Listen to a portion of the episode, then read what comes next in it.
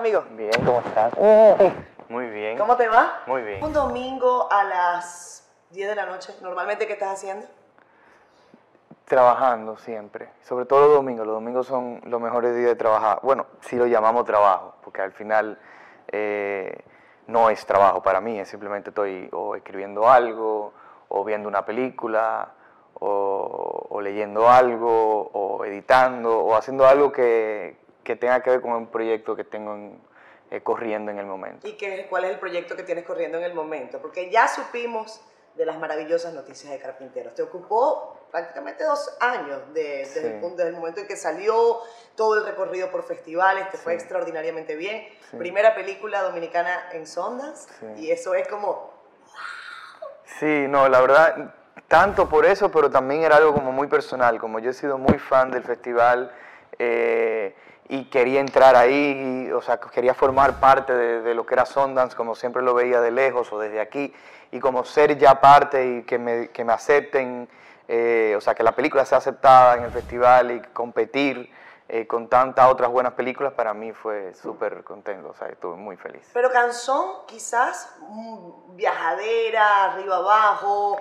Pero es un cansancio que te gusta. O Ok. sea, co- o sea, ¿cómo, cómo tú te vas a que- quejar de ese cansancio? Siempre yo decía como, ah, a veces yo estaba en, eh, en- en un país europeo y de repente al otro día yo estaba en México y al otro día o, o tres días después tenía que volver a otro lugar que, te, que era 8 o 10 horas y decía, ay Dios mío, esto sí cansa, pero ojalá siempre me pase este cansancio. Porque al final del día lo que, lo que era simplemente eh, muchos lugares que querían ver tu película y poder viajar y conocer personas, aunque eso te canse y, y Claro. bla, bla, bla, pero al final del día lo estás haciendo con una motivación que es mucho más fuerte que cualquier cansancio. ¿En dónde sentiste que la película fue mejor, mejor acogida? Eh, bueno, yo no quería arrancar por Carpinteros esta entrevista, pero ya que estamos conversando sobre Carpinteros, lo hablamos de una vez. ¿En dónde tú sentiste que la película realmente eh, tuvo una aceptación eh, quizás mayor de lo que tú esperabas? O, o qué te llamó la atención de todos esos festivales? Depende de cómo se mida. Eh, si es por premios, creo que más premios ganamos en Francia. Si es por público, eh, creo que donde más personas fueron fue en Sundance. Si es por cómo me sentí eh, en Nueva York, hubo, dos festivales que, que fue mucha gente y fue de mucho contacto y- y hubo mucho, mucha interacción. Igual pasó en Guadalajara, que hubo un screening muy especial que no había pregunta y respuesta al final y porque no se podía por tiempo o algo, simplemente ese screening no tenía. Pero como nosotros estábamos en la sala y no lo sabíamos, y nos enteramos a, la mitad de la película, nos quedamos a ver la película, Judy y yo, y la gente eh, al final se quedó sentada y como que nos bordeó en la, en la sala de cine y comenzó a hacernos preguntas y se armó un cuestionario Un Q&A ahí sin- improvisado. Sin ningún O sea, tipo de micrófono. la programación a Guadalajara. Sí, pero fue sin querer. Entonces, eso fue como. Nunca se me olvida porque fue muy especial, porque fue fue súper espontáneo. Entonces, como que cada festival, eh, claro, uno más que en otro, eh, pero cada festival ha traído algo chévere. El, el de Panamá, que fue el cierre, que hicimos el cierre, que hasta Rubén Blades, Blades fue para allá y fue súper cool. eh, como tener a toda ¿Le esa gustó gente a allá. Rubén Blades? Eh, Yo no llegué a conversar con él No después. te puedo creer. Yo sé, yo sé. Yo quería hablar con él, pero imagínate, entre, entre se acaba la película, estamos en un teatro así como el de aquí, y tú sabes cómo se pone, mil personas. Cómo, o sea, al final no había una fiesta, o sea, había una fiesta igual, pero él no fue. Estaba loco por preguntarle. No, nunca supe. Yo te digo porque incluso colocaste en Instagram que Sí. ojalá le guste. Le Y guste. entonces no, Nunca no supe. supiste. Yo le voy a preguntar algún Escríbele. día. Algún día. Yo creo que él es eh, también ha sido de redes sociales, quizás te responde. Claro. Ahora con las redes sociales todo es mucho más fácil. Y no está bastante activa ahora también. Así es. así No sé si tiene tiempo de acordarse. José María, pero hubo una proyección que yo quiero que nos cuentes tu experiencia personal, porque a veces las notas de prensa o la, el cortecito que sacamos para las noticias no son suficientes para que uno como que pueda explicar cómo realmente te sentiste en el momento que proyectaste Carpinteros, acá en la cárcel de Najayo, donde rodaste esa película. Bueno, ese era como la el, el screening de prueba. O sea, como, ok, muy bien, hemos dado la vuelta al mundo, eh, la ha visto muchas personas, incluso lo vieron dominicanos, gustó la película, ¿qué va a pasar aquí?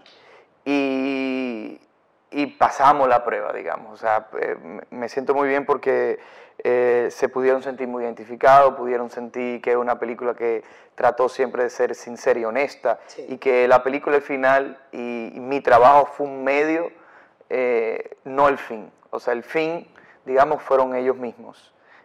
yo fui con, con, la idea de poder atrapar y, sentir y contagiarme de, lo que realmente se siente ahí adentro para poder pues llevarlo a... ¿Qué se siente adentro, José María? Ah, es, muy variante todo, o sea, al final es una cárcel eh, eh, y son cárceles que depende de qué modelo, si estamos hablando del viejo modelo o del nuevo modelo, pero eh, primero yo nunca fui con la idea de juzgar a nadie porque no me toca a mí.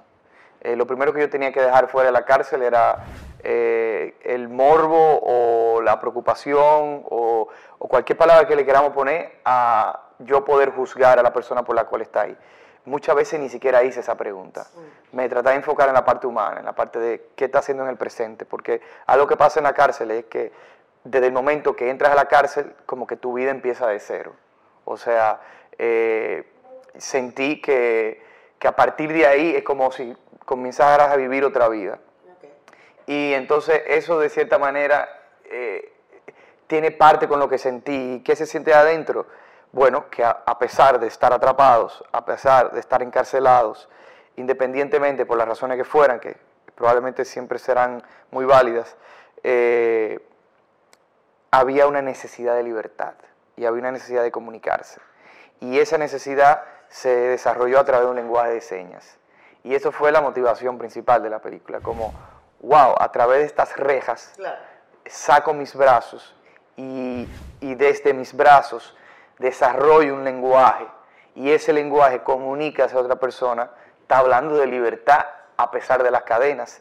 Y eso para mí es una metáfora de exactamente lo que vive el ser humano, independientemente de si vivimos en Najayo, si vivimos en La Victoria o vivimos en cualquier cárcel del mundo, tenemos nuestras propias cárceles, tenemos nuestras propias cadenas. Y a, pesar de esa cadena podemos a veces sacar nuestras manos y comunicarnos, que en parte es lo que uno hace, hacemos con el cine.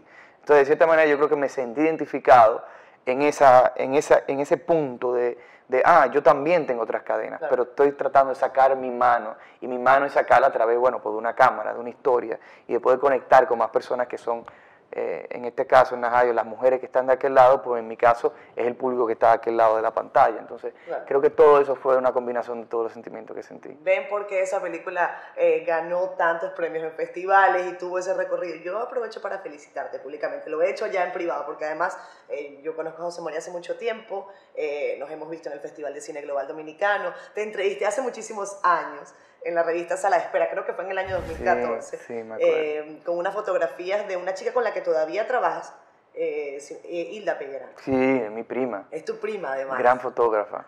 ¿Te acompaña siempre, Hilda? Sí, sí, sí, sí. Una gran fotógrafa. Bueno, pues ella hizo las fotos para esa entrevista en un momento en que tú tenías un Twitter que se llamaba José María Cabrón y que ya no se llama así. No, ya no. Imagínate, eso eran mis veintipicos y, y me cambié el apellido a José María Cabrón solo por me daba risa. Yo creo que fue algo como que Sergio Carlos me decía así.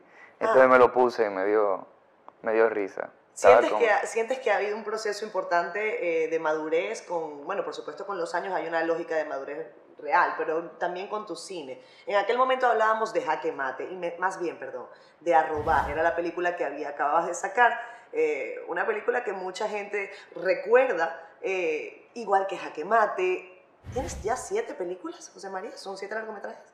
Depende de cuándo empecemos a contar. Bueno, ok, porque vamos a, no, vamos a empezar con los largometrajes. ¿Cuántos son? Eh, Está Jaque Mate, Excesos dura 60 minutos. Excesos yo la hice en el colegio.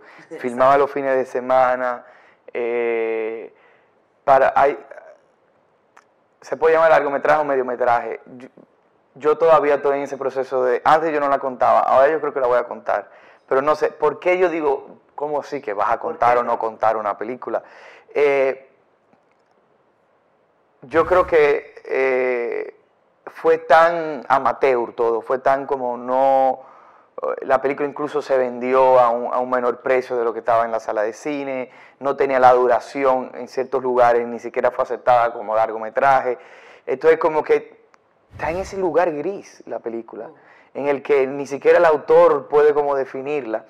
No es que no existe, existe y en algún momento la voy a sacar, la quiero relanzar en algún momento, mucho más tiempo después.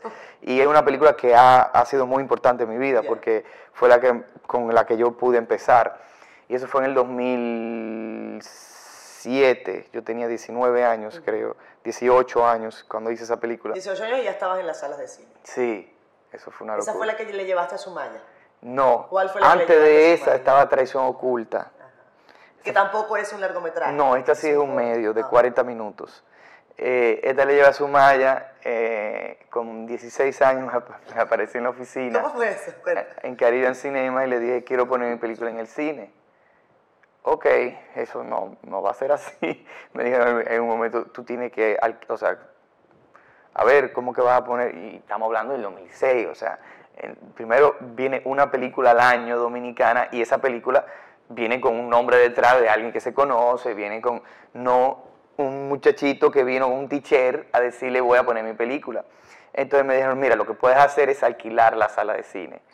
Y eh, cuando me dijeron el precio de alquilar la sala de cine, dije, ay, imposible. O sea, esto- esta película la hicimos con 1.200 pesos. O sea, no, yo no puedo alquilar Eran 40 mil pesos. Eran como algo así, como 40 mil pesos o 25 mil pesos, no me acuerdo. El punto es que eh, yo le digo a ellos, ok, mira lo que vamos a hacer. Yo no tengo el dinero ahora mismo, pero confía en mí que tres días antes yo voy a prevender taquilla y yo te voy a traer la mitad. Y el día de la función te voy a traer lo que falta. Y ella me dijo que sí, confió en mí.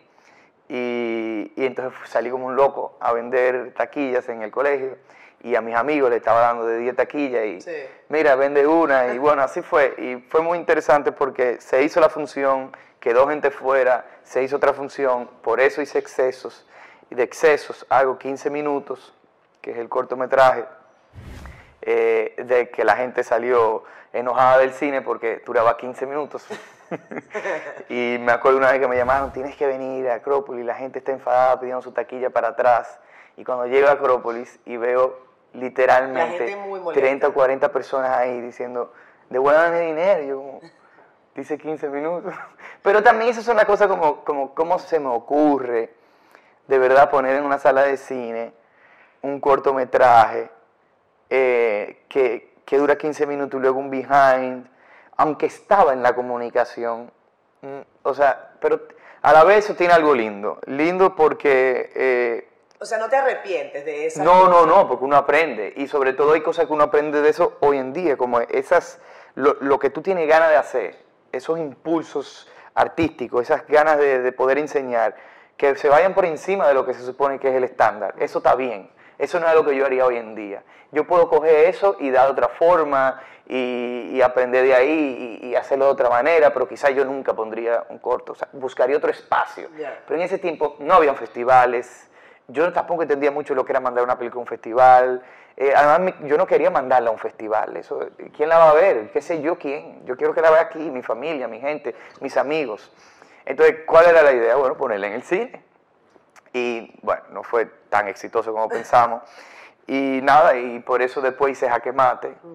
Entonces, estábamos hablando de cu- cuál contar. Bueno, arranca desde. Arranca desde Jaque Mate, por decirlo de alguna manera. Está Jaque Mate, está arroba. está Jaque mate, arroba, despertar, detective, Willy, eh, carpinteros, eh, espera, jaque mate, despertar, eh, detective, Willy, arroba, carpinteros, proyeccionista, Y. una sin nombre y isla de plástico.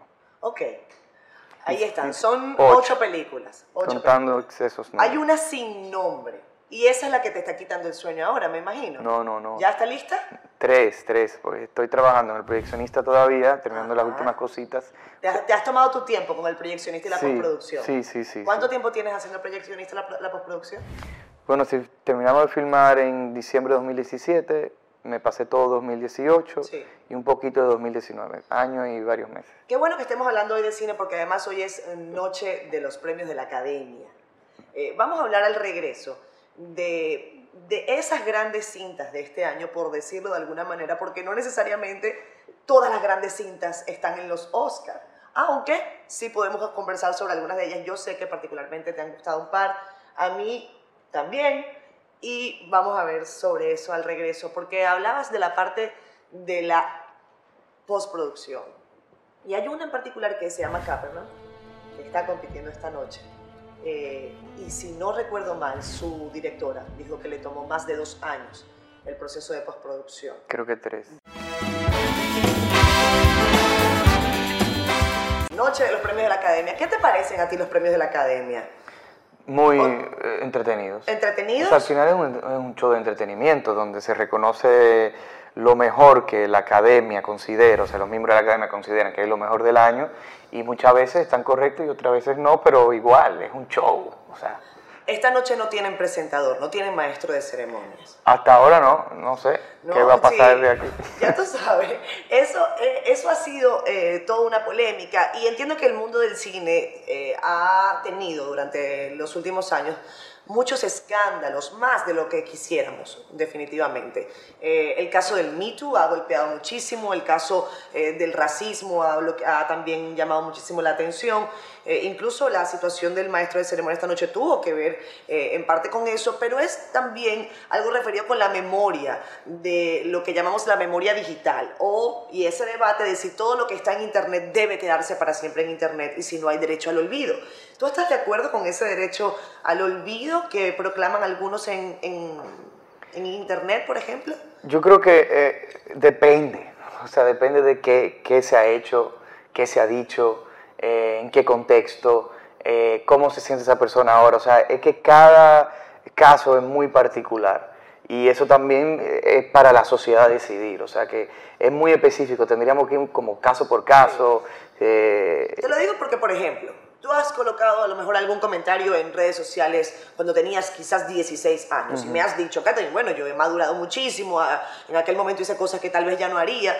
Quizás alguien más adelante, cuando José María tenga 50 años, busca un comentario de José María con 16 y lo extrapola. No estoy diciendo, ojo con esto, que todo lo que usted diga tiene derecho a soltarlo por la boca o colocarlo en redes sociales y que todo el mundo lo perdone. No, pero hay situaciones. Uh. Por eso te refiero, lo del caso del derecho al... Claro, va a depender de lo que dijo esa persona, eh, en qué ¿No contexto... ¿No te arrepientes de absolutamente nada de lo que hayas dicho? No puedo hacerlo. Es un ejercicio que no, no se puede hacer porque no puedo controlar el pasado. Eh, lo que puedo aprender del pasado. Pero no puedo ponerme ahora... Eh, claro, me puedo arrepentir en el sentido de considero que tal cosa que hice en el pasado o que tal cosa que dije en el pasado eh, no reflejan lo que pienso ahora sí. o no reflejan lo que siento o está, o está éticamente incorrecto.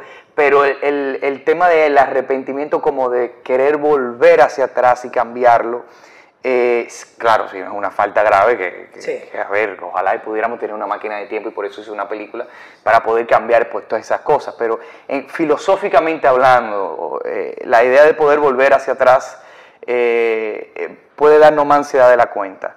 Entonces yo creo que es más pensar hacia qué hay en el pasado que no deba repetirse en el futuro y cómo podemos hacer que ese pasado eh, nos ayude a crecer. Eso es lo que yo creo. Te decía que estábamos en la parte anterior, que estábamos en Noche de Oscar y que esta película Capernaum, tú me decías que tomó tres años en el proceso de postproducción. El proyeccionista ya tiene un año. ¿Cuándo vamos a ver el proyeccionista en sala, José María? En junio. Ya el proyeccionista sale en junio. Eh, sí, me tomó año y algo. Algo importante de la película que, que comentas de Capernaum, que me encanta, o sea, es una gran película, es que ella filmó por seis meses. Eh, eso quiere decir que hay mucho material. Encima filmó con actores no profesionales. Tuvo para escoger. O sea, sí, no solo que tuvo para escoger, sino eh, tenía, o sea, había mucho material seguro y, y había algo de escritura durante la post. Eh, que, porque al final editar es reescribir, o sea, siempre se está reescribiendo. Se, se escribe un guion, se reescribe en el mismo guion, después se reescribe en los ensayos, después se reescribe en el rodaje, sí. después se reescribe en la sala de edición. Entonces, yo creo que fue por eso también, porque ella estaba reescribiendo durante eh, toda la postproducción porque tenía mucho material, porque lo trabajó de una manera muy cruda y porque se arriesgó. Es una de mis películas favoritas del año y, y qué bueno que haya sido de la mano de una mujer y que esté nominada al Oscar. Porque algo sí bueno que tienen los Oscars, independientemente del premio, es que todo lo que pasa antes del premio es que mueve mucha gente a ir al cine. Y eso, eso yo creo que es lo más positivo. ¿Cuáles son tus favoritas para los Oscars esta noche? Eh, mis favoritas. Y te, eh, te lo pregunto porque además deberías retomar en redes sociales aquel segmento que no sé cómo lo hacías, pero que daba la crítica de la película eh, con palabras muy llanas para la gente que normalmente, Sí. bueno, sino simplemente desde, desde tu visión como director. lo quiero hacer, es el tiempo que no encuentro. No te da tiempo. No sé si me da tiempo. Es que toma tiempo. ¿Qué te está quitando más tiempo, además de- de la- del trabajo con, con- con las películas? También es que me está tomando más tiempo eh, reflexionar sobre las películas. Ya. O sea, eh, sí, hay veces que yo salgo y con un impulso salgo y digo algo y me parece genial y si me provoca eso yo lo dejo. Pero también hay algo de que, de que veo como, como que de repente yo puedo opinar hoy algo sobre una película y el año que viene otra. Mm. eh, sobre la misma película. Entonces, estoy todavía como, como entendí, esto, esto es muy difícil, esto es muy complejo, esto no es tan blanco y negro. Pero Eh, por lo menos ya la novia no te quita tiempo. No, eh, bueno, somos muy buenos amigos eh, y Pero nu- ya- ya no nunca me quitaba tiempo, no, no tengo pareja en este momento, pero nunca me quitaba tiempo, eh, al revés, ella fue muy respetuosa con, con todo lo que era eh, mi trabajo, me ayudaba muchísimo y siempre estaba apoyándome, o sea, nunca fue un obstáculo en absolutamente nada, todo lo contrario, ayudaba mucho a enriquecer el trabajo. Pero en cuanto a mis películas favoritas, eh, Para este año, sí. The Favorite, o sea, yo amo a Yorgos. eh, yo creo que Yorgos es un- uno de los mejores directores que hay ahora mismo. Eh, Dogtooth es una de mis películas favoritas de por vida. Eh, igual la que The Lobster, aunque no es de mis favoritas, pero sí de él. Y ahora The Favorite es una gran película. Roma ¿Qué debate con Roma? es una locura, o sea, ¿Qué debate con Roma? ¿Qué veremos de Roma? Yo no lo sé. no, Roma va a arrasar. ¿Va a arrasar? Va a arrasar. El- mi tema con Roma es, por ejemplo, esto con el video. Estoy loco por hacer un video de Roma. He hecho cuatro videos de Roma y no he podido publicarlos porque los cuatro son un poquito diferentes. Entonces me doy cuenta como que cada día yo pienso algo diferente sobre Pero tú Roma. fuiste incluso a- Yo- a la yo- casa donde se rodó. No solo eso, yo vi la película en Netflix, me, me gustó, no me pareció tan genial como, como la comentaban, entonces dije, espera, algo, algo me falta. Voy a México, veo la película en México, voy al barrio de Roma y veo que la película me- es otra experiencia en el cine y en México y me pareció brutal, me encantó.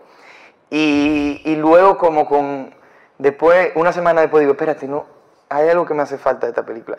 Y así como que ha variado, ha sido muy fluctuante como mi opinión sobre Roma, que no he podido, no he podido darla, no he podido comentar, no he podido ubicarla. Y está bien, no siempre hay que ubicar una película, no siempre hay que categorizarla, ponerle un punto, explicarla. Son de esa película que son. Y son por el momento en que viviste y el presente que tuviste con ella. Y tuve dos experiencias completamente diferentes y son válidas las dos. Y eso es lo que está pasando con Roma, que hay espectadores que la aman y hay espectadores que la, la detestan y se aburren. Y, y de eso es que va la película, de comunicación, o sea, de, de una persona tratar de comunicarse, pero no puede hasta el final. Y eso mismo es lo que está pasando con la película, con los espectadores. Y habla de todo eso. Entonces yo creo que ese conflicto que tenemos, tanto yo que lo tengo en mi dualidad de el José María que le gustó la película y el José María que no le gustó, yo creo que esa dualidad existe también en la sociedad de la gente que le ha gustado la película y la gente que no le ha gustado. Esta película de, Alfonso Cuarón eh, ha generado, como tú bien dices, muchísimos comentarios. Y bueno, también nosotros recibimos muchísimos más comentarios porque está en, nuestro idioma, es de nuestra parte del mundo, por decirlo de desde algún punto de vista. El cine mexicano ha dado muchísimo de qué hablar en, en- en los últimos años, no solamente Alfonso Cuarón, eh, sino también otros directores. En el caso de República Dominicana, y, y entremos en materia de lo que está pasando en, en el país, hay buenas noticias eh, y creo que muchísimas mejores de lo que la gente se imagina. Claro. Eh, incluso Laura Amelia eh, Guzmán acaba de presentar su película En la Berlinale. eh, en la Berlinale. Eso también es una gran noticia para el cine. Grandísimo. ¿Cuál es tu, tu, evaluación, José María? ¿Qué es lo que se está haciendo bien? ¿Qué no se está haciendo tan bien? Eh, ¿Por dónde podemos seguir eh, contemplando la cinematografía criolla? Viéndolo desde un punto de vista, y esto es una percepción muy personal, y lo, lo, lo, lo digo porque incluso creo que fueron palabras tuyas y me gustó que fuera así. Cuando el caso de Carpinteros, tú decías, esto es una mirada local a un tema universal, pero que tiene una, una raíz y que eso es parte de nuestra idiosincrasia. Durante mucho tiempo se dijo que los temas demasiado localistas le hacían daño al cine dominicano. No fue así en el caso de Carpinteros. Es un tema absolutamente local, pero que trasciende eh, fronteras. ¿Qué puede estar ocurriendo con el cine en ese sentido en el país? Bueno, eh, eh, yo creo que las dos cosas que mencionas son, y por eso las mencioné en el mismo contexto, porque son, van de la mano. O sea, ¿por qué el cine dominicano está teniendo un auge? Porque estaba empezando a mirar para adentro. Desde el momento en que una persona, una obra, una cultura, eh, una película empiece a tener identidad, a ser genuino y auténtico, esa persona o esa obra va a ser más interesante para los demás. Si comenzamos a copiar otras cosas, pues ya eso existe. Es una cosa como lógica, como no es por, ay, somos es que existe, o sea, hay mucho. Eh, no hay, o sea, tú dices vamos a McDonald's, la cual no hay uno especial, o sea, son muchos, Pero yo recuerdo se repiten. Que, recuerdo que cuando hablamos hace cinco años o seis años, eh, uno de los comentarios que hacían los críticos, y vamos a hablar ahora de los críticos, era eso, nuestras películas son demasiado localistas. Y resulta que ahora películas con contenido absolutamente local son las que están dando mucho de qué hablar. Me refiero al caso de Carpinteros, me refiero al caso de Miriam Miente. Eh, Sí, yo creo que también hay que ver el contexto en que lo decían los críticos, quizás no se estaban refiriendo a... porque también hay que ver qué había hace cinco años y a qué se referían con localistas en ese momento. Yo creo que lo que se referían con localistas en ese momento quizás era eh, que estábamos haciendo películas eh, para solo consumo local, comedias que solo podíamos entender nosotros, y aún esas comedias sí tenían mucha influencia en cuanto a estructura y, tipo de cuento de, películas de Estados Unidos, de, comedias. Entonces lo que ha pasado es que de repente hemos visto, al, haber muchas más películas, un decrecimiento o, ha bajado muchísimo la cantidad de taquilla que puede llevarse una película. Claro. Sigue yendo la misma cantidad de gente al cine, pero ahora el bizcocho hay que partirlo en más. Entonces eso ha sido positivo, porque aunque una película no se pueda llevar todo, eso hace que ya no sea tan fuerte el de hacer una película eh, cómica que arrase en los cines, que es importante tenerlo, no tengo nada en contra. Pero el hecho de que se divide ese pastel, entonces comienza a cuestionar, ah, espérate, que hay más público, tenemos que mirar para afuera. Y mirar para afuera es mirar para adentro, porque ¿qué quieren ver fuera? Conocerte a ti, conocer tu cultura. Cuando tú sales de viaje O y sea, te preguntan de dónde tú ¿te eres, cambió el cine? Sí, cuando te preguntan de dónde tú eres, Sí. ¿qué, qué- qué- preguntan? Ay, ¿qué se come allá? ¿Y qué hacen? ¿Y, y- y qué idioma hablan? ¿Y qué religión? Porque a la gente le interesa conocer de otra persona. Y eso es lo mismo que pasa con las películas. Entonces sí, el negocio cambia. Eh, eh, el negocio cambia, pero no solo el negocio, eh, sino también cambia la- el, mismo, el mismo tema de, de- de poder repetir y ver cosas y probar y comenzar uno como autor a decir qué estoy contando, qué estoy ¿Podría dejando. decirse, José María, perdón que te interrumpa, que ha sido la honestidad lo que ha hecho más importantes a las películas criollas, por decirlo de algún punto de vista? ¿Son, ¿Es el cine dominicano ahora más honesto que antes? Sí, definitivamente, definitivamente. Yo no sé si la clave entera sea la honestidad, yo creo que es sumamente importante en todo arte eh, ser honestos. Y cuando te digo honestos, a ver, eh, nadie tiene la verdad absoluta. Es eh, que el autor o la autora sea honesto sobre lo que está contando y se lo crea, pero no necesariamente que eso es una verdad. O sea, yo puedo hacer una película y alguien contradecirme y tener su verdad y es súper válida. Pero yo creo que sí, que, que lo que dices es muy cierto, que ahora de repente, eh, por ejemplo, vamos con una película como Miriam Miente, que la vi hace poco, eh, y escoger el ejemplo que dices de, de ser honestos. Es una película que, que está hablando de una realidad que quizá aquí no se contaba hace, hace un tiempo, que es el tema racial, es el tema de, de, de- de todo esto, eh, social. eh, Sí. y eso es una película que, que puede poner un espejo. Y, y lo hace a través de una película coming of age, que lo hace mucho más, mucho más bonito. Y eso tiene que ver. Todo eso Y ya no, ya no hablando de cine, ¿tú crees que tú eres honesto fuera de- del cine? ¿Hay un José María Cabral eh, que no está 24/7 en cine? Como, yo siempre estoy en cine, pero... Porque a ¿qué veces yo siento que cuando uno está realmente apasionado y enamorado de su carrera, es como que siempre está en eso y no piensa en otra cosa. ¿Tú piensas en otra cosa que no sea cine, que no sea arte? Te lo digo porque los que no somos periodistas y no artistas, no, no- quizás no, no- no conocemos eso, no tenemos esa perspectiva, esa sensibilidad que hace a los artistas artistas y a los periodistas esto que ustedes ven aquí en pantalla. ¿Qué crees? Eh, es muy difícil sacarme de, de ahí. No quiere decir que no, no salgo. O sea, eh, a ver, claro, yo tengo mis propias preocupaciones eh, personales y, y- y- y- y paso por crisis o no crisis, pero muchas están ligadas al cine. O si no están ligadas al cine, yo trato de conectarla. Como si tengo un problema en alguna relación personal, amorosa, yo, ok, esa es mi prioridad, eso es lo que me está molestando en este momento, pero ¿de qué manera yo puedo ver esto como una película? ¿O de qué manera este personaje ¿Tú ves tal? tu vida como una película quizás? No, en la que tú mi eres vida no es una película, ni yo soy el actor. Ah. Eh, aunque me encanta The Truman Show, creo que es una de mis películas favoritas. Pero sí creo que si hago cine y que el cine es un retrato de la vida, siempre lo conecto. Siempre trato de que vaya mezclado uno con el otro. Siempre trato de que de algo de mi vida yo pueda sacar para poner en películas. Y eso es lo que trato siempre de hacer. ¿Tú odias las palomitas, cocalecas o cualquier cosa que se le asemeje, cierto? Ya no. ¿Ya no? Es que las cosas cambian. Ah, Yo me acuerdo que tú me entrevistaste y me preguntaste sobre eso eh, y no me gustaba. Y ah, no es que ahora me encantan, pero ahora voy al cine y compro mi, mi palomita, mi cocaleca y me la como. ah, hay gente que dice cuando uno está comiendo palomitas como que se, como que se pierde, como que se distrae. No, me gustan para los anuncios, que son muy largos aquí, ponen demasiado ¿Te anuncios. Sí, y yo no me gusta ver trailers.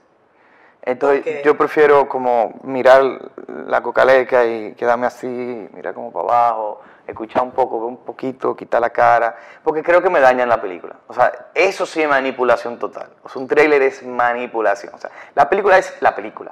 O sea, si manipulo lo que sea, pero esa es la película. Ahí está todo, ahí está el discurso, ahí está. Pero entonces el trailer, ya de por sí la película tiene un punto de vista que hay que ver.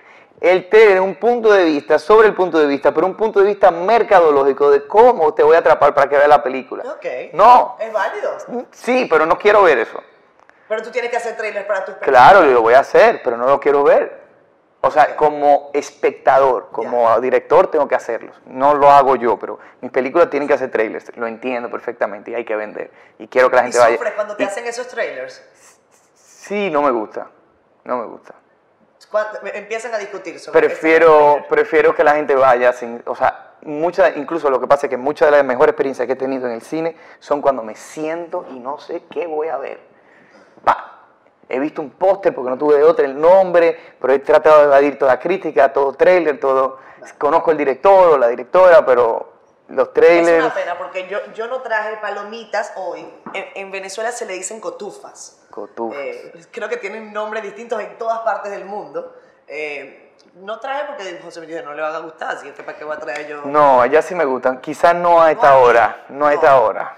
Bueno, pero podríamos. Sí, bueno, podríamos, sí. Es una próxima. Ok, va, pues. Si no es que me empiecen a degustar de nuevo. Ah, no, no, no, tranquilo, tranquilo. Dime de Freddy Ginebra, que cumplió años la semana pasada. Tienes una amistad lindísima eh, con Freddy. Freddy fue el segundo invitado y siempre recuerdo esa entrevista porque fue maravillosa. Terminamos con los pies descalzos y, Ah, y hicimos todo un, bueno, un ritualito aquí en, en Siendo Honestos. Cuéntame cómo empezó esa amistad eh, y cómo, cómo él ha alimentado tu carrera de alguna manera. Oh, Freddy, Freddy lo máximo. O sea, Freddy es como mi hermano, mi hermano mayor. Ni siquiera lo veo más, o sea, es como un hermano. Y, y nos llevamos súper bien, tenemos la misma edad, incluso yo soy más joven que él. eh, y es verdad, porque compartimos en Cannes, él se dormía. Tú eres más viejo do- que él. Claro, Yo era el que tenía que ponerme algo en los ojos, tomar una pastilla para presión, o el que yo qué. Él no, él estaba bebiendo, él estaba feliz, él estaba bien, él llegaba tarde, se despertaba. Y era como, Freddy, yo quiero tu juventud, por favor dame un chin de eso. Entonces, eh, yo creo que la conexión con Freddy, aunque ha venido hace mucho y sobre todo porque hace teatro, vino en el momento, hace unos cuatro o cinco años, eh, que yo termino una relación y con una pareja que tenía. Y fue como en ese momento eh, traumático. Y Freddy fue que dijo, ay, qué bueno, fue el primero que me dijo, ay, qué bueno, es lo mejor que te ha pasado. No porque la relación sea mala, sino porque él está abierto a los cambios. Claro, ahora tenemos, nos vamos a juntar más, comenzó a buscar todas esas cosas positivas. Y como que ahí yo comencé a juntarme con Freddy todos los días.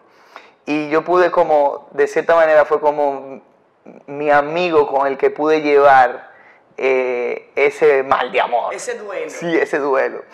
Y, y, a partir de ahí, pues yo tengo una relación completamente amorosa con Freddy Ginebra.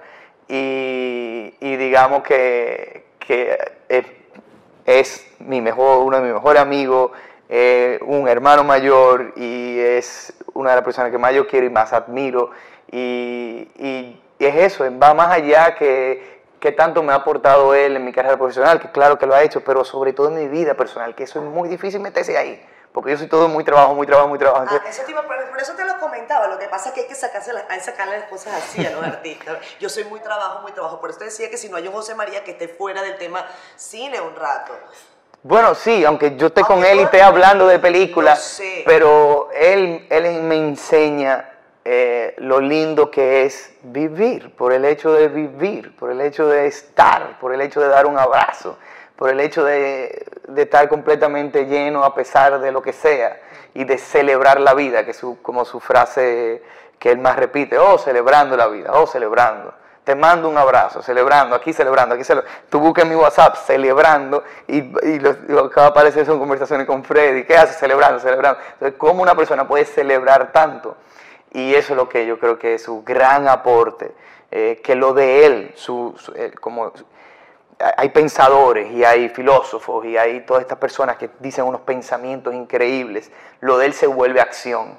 Y la acción de él es celebrar, es ser feliz y contagiar a la gente alrededor de eso. Y para mí, por eso es muy admirable, Freddy. Otra de las películas que está esta noche en los Oscars es Cold War. Tú has dicho que te sientes absolutamente identificado con este romance. Ojo, es un romance difícil ver una película romántica de esta naturaleza. Una película en blanco y negro, cuatro tercios.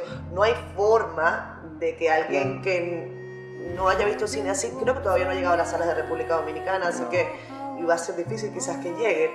Eh, ¿Por qué tú te sientes tan identificado con Cold War? Mira. Es la imposibilidad del amor. Sí eh, es y la posibilidad también. Es, es, todo lo que tiene. es, el, es una película que, claro, cada quien tiene el amor que, que, tenga que tener y de la manera que lo tenga que llevar. A mí conectó muy bien porque es esa necesidad de amar, pero esa también necesidad y, los obstáculos que es amar. O sea, que, ¿qué es amar? ¿Qué es el amor? Esa es como la, la pregunta, una de las preguntas que, que, siempre vamos a tratar de contestar durante todas nuestras vidas. Y, y, esa película lo logra de una manera muy bien. Y cuando vi todo esto y que esta pareja lo intenta, y, y pero no puede. No puede, pero, ah, pero vuelve y puede, y después no puede. Y, y vemos que hay una lucha. Y, y esa lucha es el amor para mí. O sea, no es el resultado de, sino la lucha. Entonces, al ver que esa pareja, si podíamos definirla, ¿qué es el amor para esa pareja? Bueno, por la lucha de poder estar juntos. ¿Qué es el amor para ti? Pues la, lo mismo. lo mismo. La lucha de poder eh, estar, eh, perdón, amor de qué, amor de madre, amor, el amor varía un poco, pero ¿qué es el amor para mí? Eh,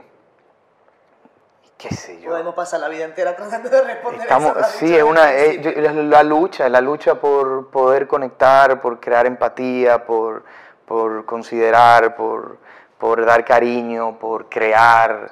O sea, es muy variante y, muy diferente para cada quien y dependiendo del momento que esté viviendo cada quien. y de lo que recibiste de tu niño. O sea, podemos psicológicamente desnudar el amor, o sea, como podemos ir en una. Yo te decía antes de la pausa que tú hiciste una eh, invitación y también te dieron una felicitación.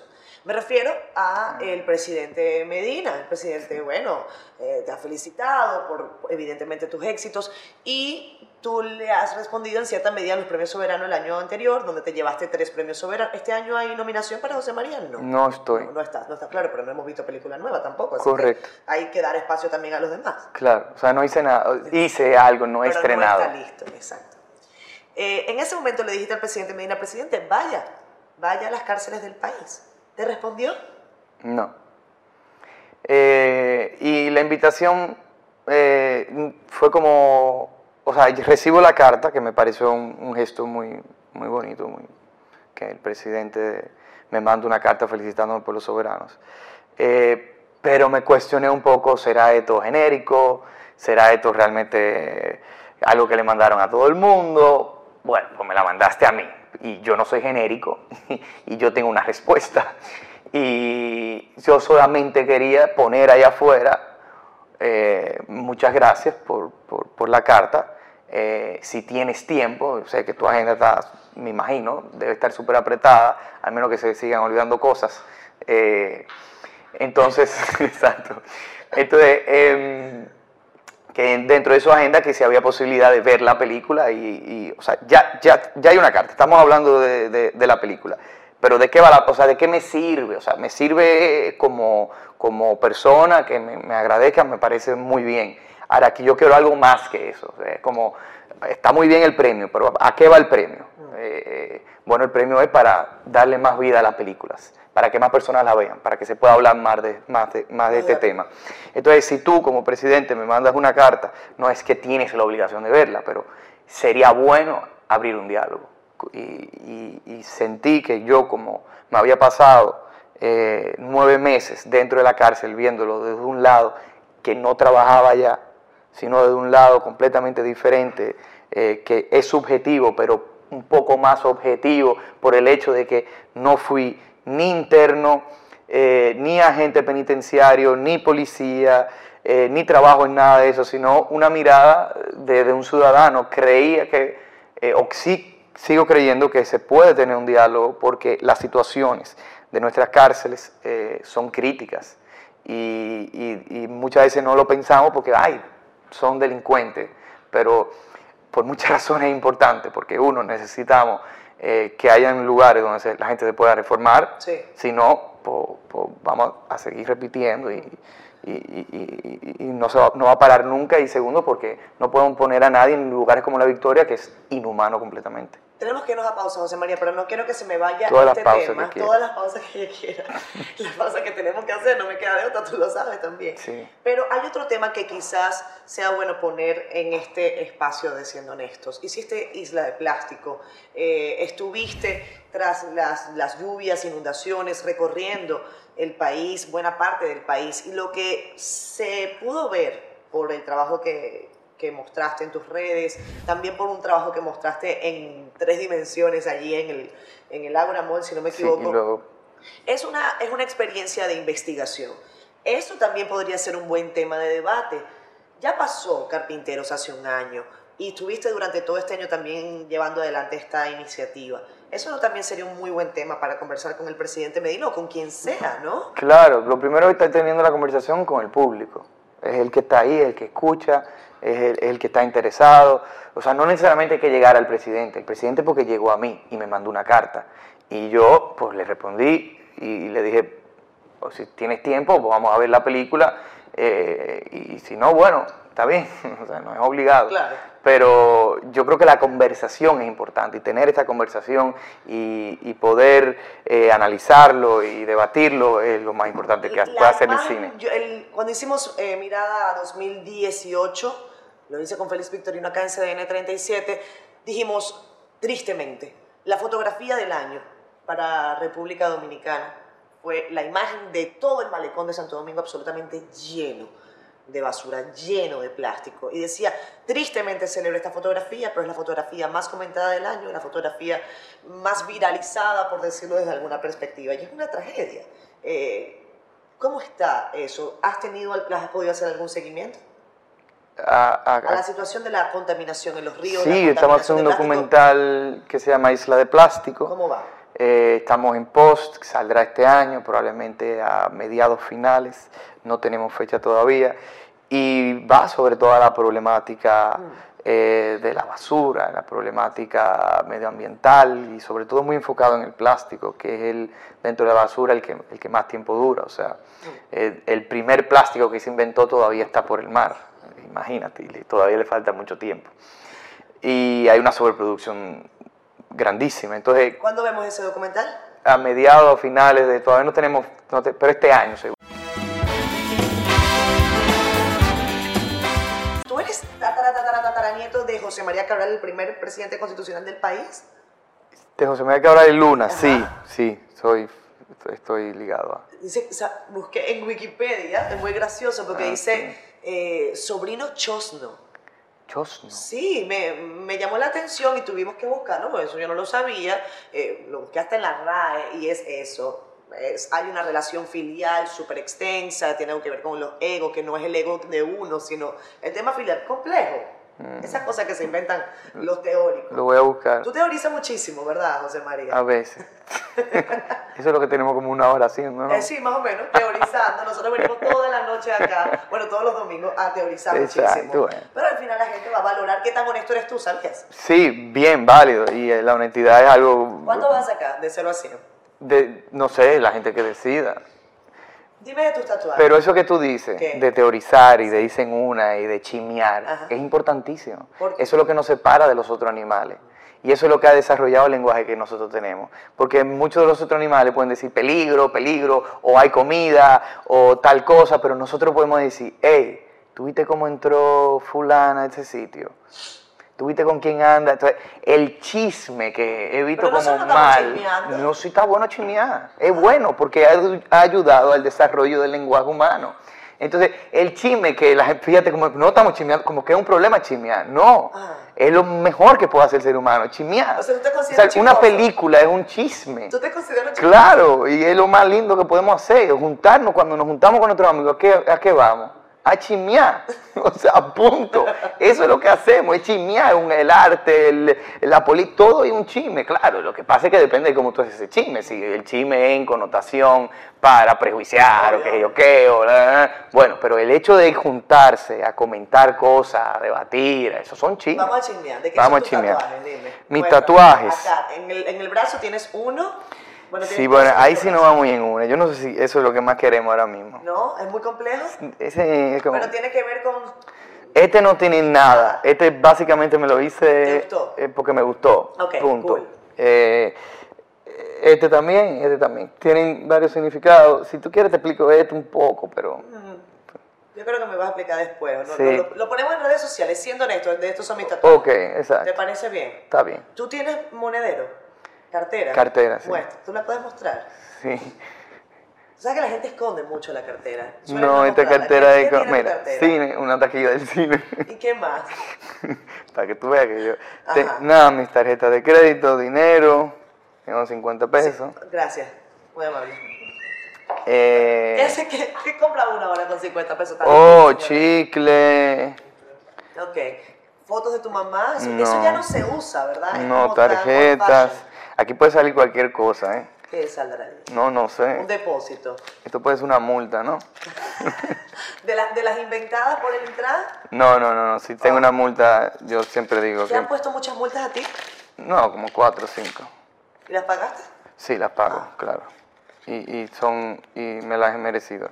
¿Te no las has sé, merecido? esto hay que votarlo, Dios mío. Esto es un Hace desastre. mucho que las... Ven, un limpien su cartera, Esto no, esto no hay nada que hacer con eso. Y nada, tengo como mi cédula, mi ¿A quién licencia. tienes en tu fondo de pantalla del celular? Pero ¿a dónde volvimos? ¿A dónde nos metimos ahora? Vamos a ver. ¿Qué más me quito? Dime. Tengo A nadie. Tengo... La pantalla está un poco Sí, no, está todo craqueada. Ok. ¿No tienes a nadie? No tengo... A una persona no. ¿No? No solo tener a una persona en el, no. en el fondo. No, nunca. O sea, Nunca. En el fondo de mi celular. No sé, hay gente que cargaba fondos de pantalla. Sí, está muy bien, pero yo no quiero ver a una persona cada vez que vaya a ver mi celular. Ni siquiera tu mascota. No, nada, ningún ser vivo. que sean cosas, eh, objetos y... José María, cuando a, a esta hora de la noche yo siempre pregunto, eh, toma, te devuelvo tus 50 pesos, gracias. no. Eh, no te preocupes, cuando salgamos de acá seguro nos tomamos algo ya que son como las, ¿qué hora es muchachos? Como las 11 y media, 10 y media de la noche, 10 y 40, no sé, por allí. ¿Qué haces? Eh, además me has dicho que los domingos estás trabajando música para el momento en que trabajas o silencio absoluto. Silencio. Yo tengo, eh, creo que un déficit de atención que manejable. Entonces, como lo conozco, cualquier cosa, música, eh, alguien hablando, o sea, yo tengo que trabajar en el silencio completo para poder concentrarme. O sea, que no puedo oír música. No puedes escuchar nada de música. No. Y una música que te guste escuchar, pues, si no estuvieses trabajando ya a esta hora. A la gente, eh, a mí me gusta despedir el programa con, con eso, ¿no? Con, con ese flow musical, porque ya la gente está como en otra cosa, arrancando la semana, ya no quiero saber de, de que me estén hablando tanto. Bueno, me encanta que esta, este programa haya coincidido con, con los Oscars. Eh, Sí. Los soundtracks son, son importantes. A mí me gustó mucho la- el soundtrack de, de Cold War, eh, particularmente. Me pareció extraordinario, sobre todo una. Sí, una esa película está, está muy bien. ¿Qué, qué música podemos eh, recomendarle a la audiencia a esta hora? Bueno, mira. honestos? Si para un día como hoy y, y siendo noche de Oscars y un artista que también me gusta mucho y que ganó un Oscar por su canción y que es latinoamericano, vámonos con Al otro lado del río de Jorge Drexler. Me encanta esa peli. Eh, Me encanta, bueno, esa peli no, esa, esa Sí. canción. Pero fue de la canción de. ¿Cómo te acuerdas de esta película con. del Che? Sí, con Gael, Con eh, Gael Diario de Motocicleta. Exactamente. Sí, sí, sí. Eh, grandes cosas están pasando en el cine de la República Dominicana. Y yo te deseo que tengas un gran año, José María. Y, no solamente porque es una cosa particular, porque sé, y, y voy a aprovechar para con esto cerrar el programa, eh, que hay un esfuerzo y que hay eh, un talento. Eh, esto voy a aprovechar para decírtelo para cerrar. Hay quien dice, bueno, José María eh, tiene recursos económicos para hacer sus películas. Eh, ¿Te has sentido eh, golpeado por ese tipo de críticas? Golpeado, no, golpeado. Al revés. Es No, una me- ventaja. Me refiero, es una ventaja. ¿Y cuál es el problema? O sea, que bueno, nunca he usado ninguno, o sea, ninguno de mis recursos han, han venido de ahí. O sea, yo tengo que igual salir a la calle, buscar eh, inversiones, eh, ta, ta, ta. Cuando hice despertar lo hice con mis ahorros, o sea, eh, dinero que han puesto mis familiares, no. Pero independientemente de eso, yo creo que es un es un argumento como que se, o sea, al final del día la película cuenta por si la película es buena o no, no por quién la financia. Eh, pero que si tengo una ventaja, sí, claro. ¿Que eso hace una mejor película? No. Igual hay que matarse para hacer una buena película. Aunque tengas todos los millones del mundo o no tengas nada, las películas son por la historia que cuentas. Y eso es lo lindo del cine, que no se puede comprar. No se puede comprar una buena historia. Creo que he visto una luz al otro lado Al del otro río. lado del río. Nos vamos, a- nos vamos, ya se acabó el programa de esta noche. Gracias, José María. No, gracias a ti, gracias Que a ti. tengas un extraordinario año.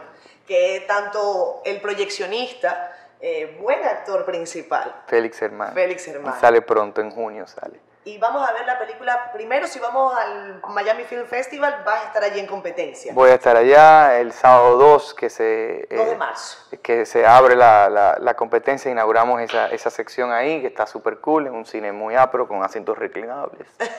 Ya me dijeron, o sea que estoy listo para irme a dormir. Ok. Ya no quiero volver a ver la película. Mentira, la primera vez sí la veo, después de ahí no la veo más. Ok.